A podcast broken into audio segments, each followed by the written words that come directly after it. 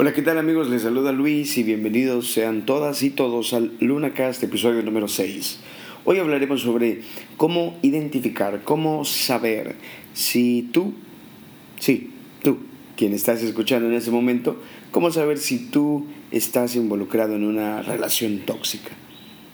Primero que nada, creo que debemos comenzar admitiendo que la palabra tóxico o tóxica se ha vuelto en una especie de, de vocablo predilecto para el léxico de las nuevas generaciones. Eh, pero cabe preguntarse a qué exactamente nos referimos con esto. Bueno, la definición de toxicidad es la siguiente. Dícese de aquello que es venenoso y que puede causar lesiones o la muerte física como consecuencia. ¿Qué es entonces una relación tóxica si tenemos a la luz esta definición? Básicamente son eh, aquel tipo de relaciones en las que lo que tú recibes es veneno que lenta, pero seguramente va causando lesiones en tu espíritu, en tu corazón, en tu mente, en tu alma. Son aquellas relaciones que succionan la vida de ti y que poco a poco van drenando tus energías. En otras palabras, dicho de otra forma, las relaciones tóxicas son aquellas que te matan lentamente pero certeramente. Eh, eh, claro, en la mayoría de los casos esto es en sentido metafórico, pero eh, de manera trágica todos hemos sabido de muchas relaciones tóxicas en las que una de las personas involucradas ha terminado literalmente muerto. Tal vez algunos de los que están escuchando en este momento han estado en una relación de esa naturaleza. O tal vez acabas de salir eh, hace, no hace mucho de, de una relación con alto nivel de toxicidad y todavía te encuentras en la unidad de cuidados intensivos emocionales. O lo que puede ser más grave aún, a lo mejor tú infieres que en este momento estás en una relación profundamente dañina. Entonces surge la pregunta, ¿cómo saber si estás en una relación tóxica? Para esto quiero compartirte tres banderas rojas. Las banderas rojas en un camino son alertas que algo peligroso puede estar más adelante.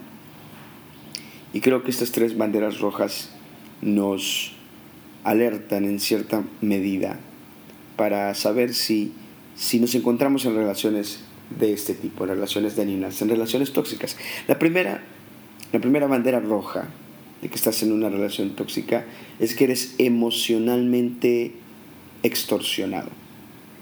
Ahora, la extorsión es obtener algo de una persona mediante el uso de la violencia, la amenaza y la intimidación. La extorsión emocional o el chantaje emocional en las relaciones eh, ocurre cuando una persona intenta controlar a la otra por medio del temor, la obligación y la culpabilidad. Generalmente estas son algunas de las dinámicas que entran en juego con mucha frecuencia en ese tipo de relaciones. Ahora, eh, de, manera concreta, esto se puede ver ejemplificado en aquellos casos particulares en donde una persona le hace ver a la otra que lo que ella es es el responsable de su infelicidad por ejemplo, cuando una persona intenta causar lástima para conseguir que, que no hagas algo, que no la dejes. O cuando él amenaza con irse a buscar o conseguirse otras chicas que le den, que le otorguen, que le faciliten lo que tú no le estás dando. Esto también, la extorsión emocional puede existir en una diversidad de manifestaciones. Por ejemplo, alguien puede decir, si no haces esto, yo te haré daño o alguien puede decir, si no haces esto, yo me causaré daño. si no haces esto, yo te haré sentir mal. O si no haces esto, yo me sentiré mal. Ahora, e, e, en, este, en ese tipo de presión, una de las dos partes en la relación se vuelve un rehén que ha sido secuestrado por la otra persona. Y, alguien tiene que ceder ante la presión inmensa. Eh, eh, si bien es cierto, creo que es necesario clarificar que eh, la extorsión emocional o, el chantaje emocional no necesariamente equivale a ejercer un poco de presión en algo. Por supuesto que todos nosotros tenemos interacciones diarias en el mundo de los negocios, en el mundo laboral, en el mundo eh, vocacional, en, cualquier entorno. Todos nosotros tenemos interacciones diarias en las que, bueno, tenemos que ejercer un poco de presión para llegar a un común acuerdo. No obstante, un verdadero manipulador continuamente decide ignorar los deseos y anhelos y necesidades más importantes de la otra persona con el fin de avanzar sus propios intereses. Aquellos que se han acostumbrado a extorsionar emocionalmente lo hacen a través de tres estrategias. De acuerdo a la doctora Susan Fowler, que ha realizado muchas investigaciones orientadas a entender mejor las dinámicas en juego de la extorsión emocional. Y la primera estrategia común de los extorsionadores emocionales es, es el miedo. Ahora, en su sentido más sublime, el miedo es una reacción eh, psicofisiológica diseñada para, para protegerte. El propósito apropiado del temor es la autopreservación de la vida. ¿Qué significa esto? Bueno, si tú miras una fiera salvaje galopando ferozmente hacia ti, con seguridad podemos afirmar que el miedo causará que tengas niveles de energía que normalmente no tienes y por eso vas a saltar muros, vas a correr como loco y vas a hacer hasta lo imposible por escapar. Pero también el miedo es una emoción que puede ser explotada por los manipuladores en relaciones tóxicas para torcerte el brazo. Puede ser el miedo al abandono, el miedo a lo, incierto, el miedo a enojar a alguien o incluso eh, la implantación del miedo por tu propia integridad y seguridad física. La primera estrategia es el miedo, la segunda estrategia es la obligación. Los seres humanos somos una especie social. Nadie nació para estar solo y no somos buenos para estar solos por, por tanto tiempo. Incluso aquellas personas que son particularmente eh, introvertidas o calladas son personas sociales. A ver, ¿con quién creen ustedes que los más callados e introvertidos se juntan? Pues bueno, por supuesto que con otros callados y con otros introvertidos. E, el sentido de obligación es algo bueno que hace que nosotros logremos trabajar en comunidad y seamos moderadamente exitosos formando sociedades. No, se podría formar una, eh, un colectivo eh, sin un sentido básico de obligación. ¿sí? Pero esta también es una, es una noción humana básica que es profundamente, de la cual los extorsionadores emocionales se, pueden aprovechar profundamente.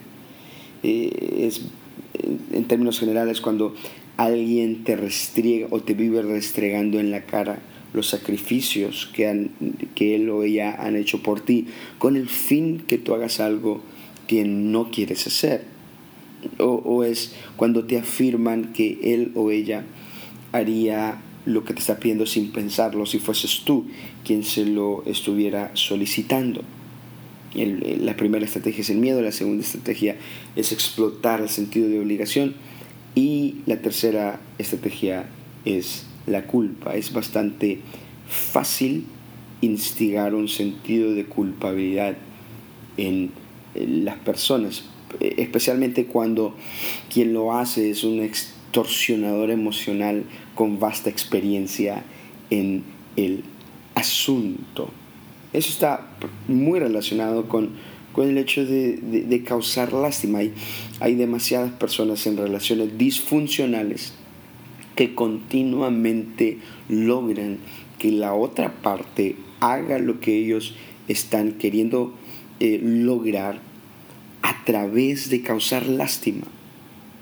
Entonces esas son las tres estrategias comunes, el miedo, la obligación y la culpa, el sentido de culpabilidad. Eh, si te encuentras en una, eh, en una relación, ya sea, y, no, esto no está limitado nada más o, exclusivamente circunscrito al ámbito de las relaciones eh, sentimentales, de las relaciones amorosas, de los noviazgos, sino eh, las relaciones tóxicas pueden estar presentes en todo tipo de entornos, ya sea en el entorno laboral, en el entorno, en el entorno laboral muchos pueden afirmar que tienen colegas que cumplen estas características o jefes que tienen estas tendencias. las relaciones tóxicas pueden manifestarse incluso en entornos, en entornos familiares disfuncionales, pueden manifestarse en, en entornos académicos, en entornos vocacionales, en entornos eclesiales también. Entonces, la primera bandera roja es que eres emocionalmente extorsionado. La segunda bandera roja es que una relación tóxica es aquella en donde te sientes mal decir no. Ahora, una, una de las rutas más viables para cultivar y conservar tu estabilidad emocional y tu salud mental es aprender el arte de decir no. Eh, eh, comúnmente me encuentro con personas que sienten algún tipo de orgullo y, se sienten satisfechos en afirmar que ellos no pueden decir que no. Parece que esperan un tipo de medalla en su pecho como premio por nunca decir que no. Sin embargo, eso no es una buena señal, todo lo contrario. Entre otras cosas, lo que eso revela es un indicio de un complejo mesiánico de parte de esa persona, pensando que él está, él o ella están llamados a ser los redentores del universo. Bueno, nuestra función es servir y adorar al Mesías, a Cristo Jesús. No hacer audiciones para jugar el papel de Mesías. Cuando eres una persona que nunca dice que no eh, eso solo revela un indicio de un complejo mesiánico, de pensar que consideras que tu llamado es, es eh, salvar al mundo.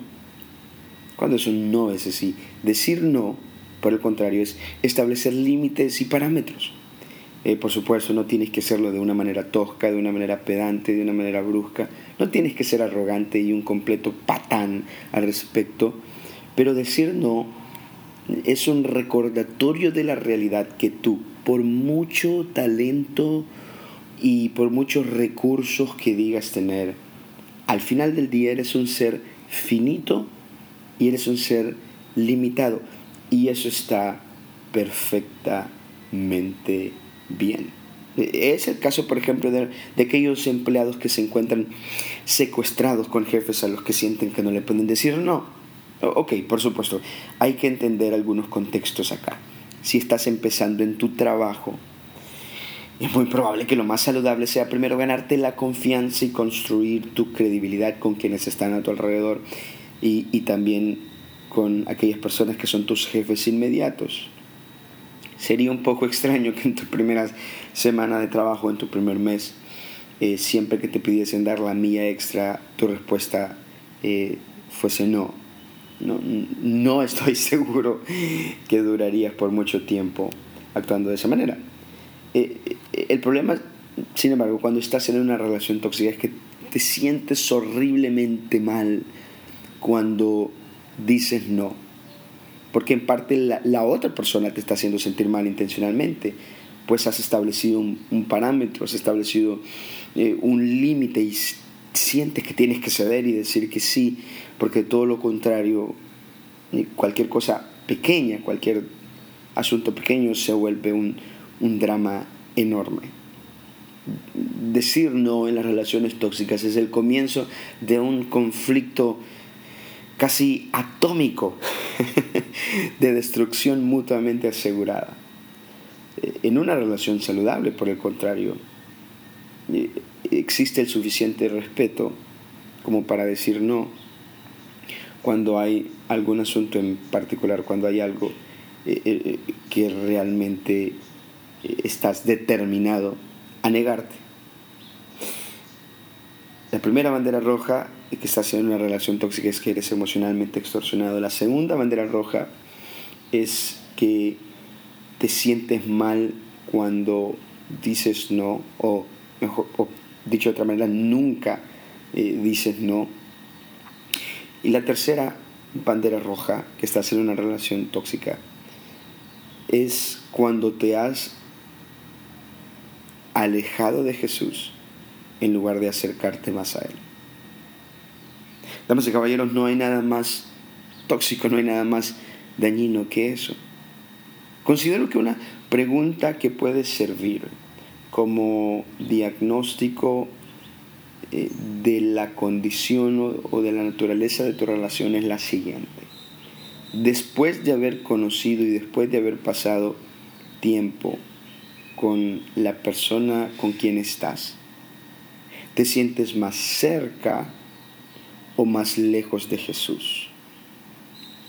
Si tu respuesta honesta, aunque no la quieras admitir, es que te encuentras más lejos de Jesús como, como efecto, como consecuencia de estar involucrado en esa relación, ese es un indicador importante que hay un alto nivel de toxicidad en tus interacciones con esa persona.